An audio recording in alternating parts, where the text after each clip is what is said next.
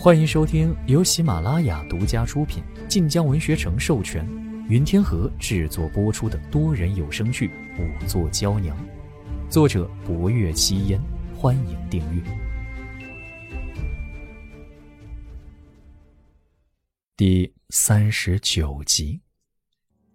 不若幽不知想到了什么，忽而问：“当初府内引浣花溪活水之时，是如何造取的？”前朝那位亲王在时，府内有三处内湖，能汇水成湖，便不可能是简单的饮水，多半是造有暗渠。然而春桃有些茫然。这个奴婢不懂，只听说那时动用了许多匠人，声势浩大。不若幽又往荷塘内看了一眼，忽而转身往梅林的方向去。梅林，他前夜才来过，不过只是站在外面看了看。这一次，不若幽径直入了林子。府中其余地方皆是腊梅，唯独此处是黄香梅，而梅林和荷塘之间隔着大片的竹林。他还未在荷塘内看到竹叶，却偏偏发现了黄香梅，这是为何？梅林在夜里只觉馥郁芬芳。白日里看，只见一大片黄香梅皆是盛放，更觉景致喜人。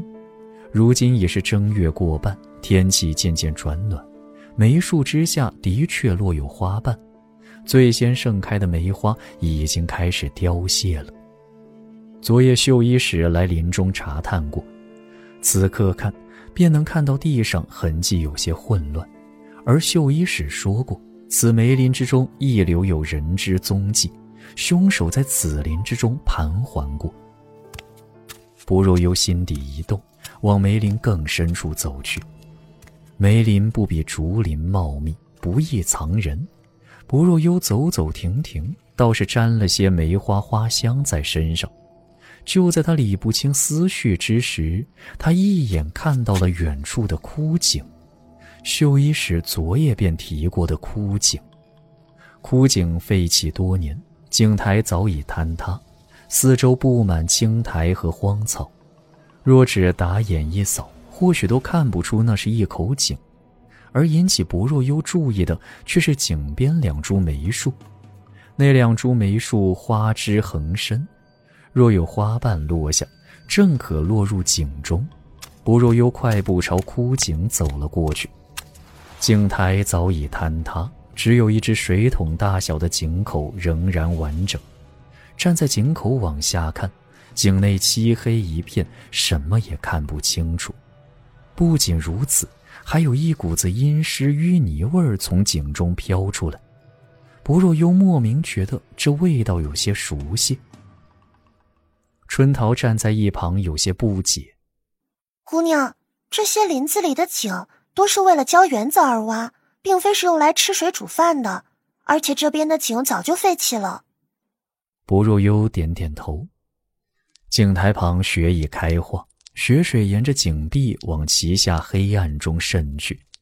不若幽轻声往里看，却仍然什么都看不见。他心底有些着急，便一手撑在坍塌的不到人膝盖高的井台上，探身往下瞧。他身子越是前倾，压在井台上的力道便越重。忽然，一块砖石猛然松动，他人立刻往前一栽。姑娘！春桃惊吓的大喊一声，一把抓住了薄若幽的手臂。薄若幽自己也吓了一跳，连忙撑起身后退了一步。春桃小脸微白。啊，姑娘当心些。若是掉下去了，最轻也是要摔断腿的。不若幽听着此话，正觉得似曾相识，便听春桃道：“听他们说，傻姑当年就是从这口井掉下去的。”不若幽心里咯噔一下，神色一紧。傻姑当初掉下枯井，是掉入此口井中。是啊，所以这地方很危险的。你说他当初掉下去好几日？是的，听说得有个三四日。那他是如何被发现的？好像是一个小厮来林子里做什么，听见井里有动静。当时大家都知道傻姑不见了，以为他跑了。随后小厮叫了人，可这井口窄小，一般男子也下不去，于是只好放了绳子下去，让傻姑把自己绑住，然后其他人一起把他拉出来的。耳边轰然若雷声阵阵，一颗心更是跳得好似擂鼓。薄若幽望着黑黝黝的井口，忽然在心里生出了一个悚然的念头来。春桃不知他在想什么，只见他面色发白，眸色惊悸，仿佛想到了什么可怖之事，不由也害怕起来。啊，姑娘，怎么了？奴婢说错话了吗？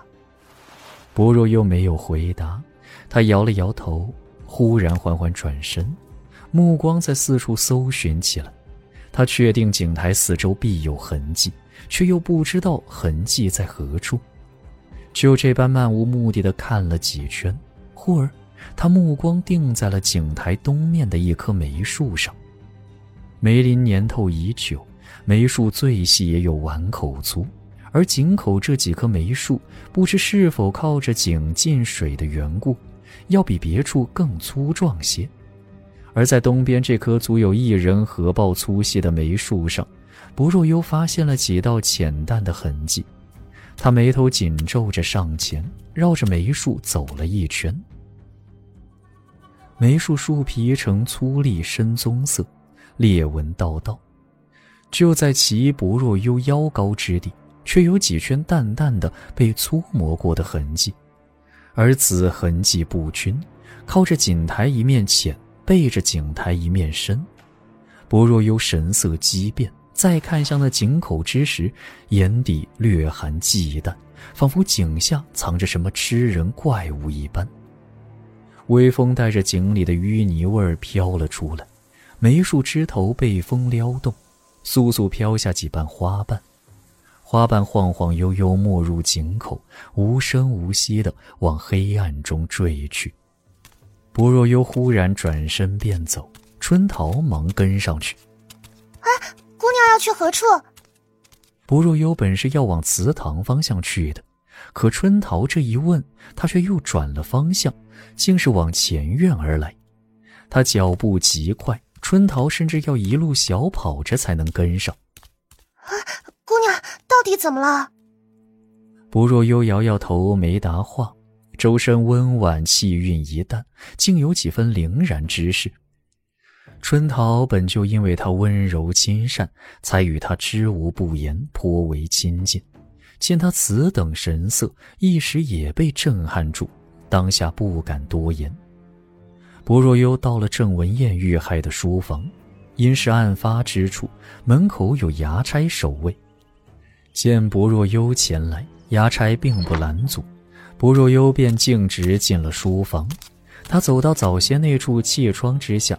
搬来凳子站了上去，他个子不高，很难看清全貌。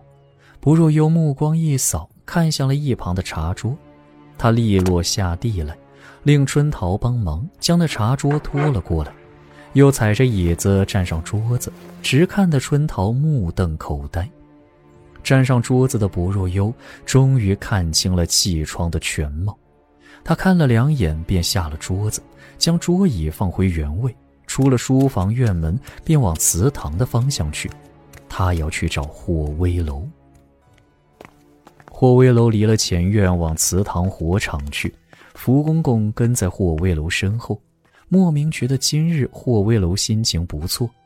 他凑上前一步：“侯爷，二殿下的婚事要出岔子，您好像很高兴。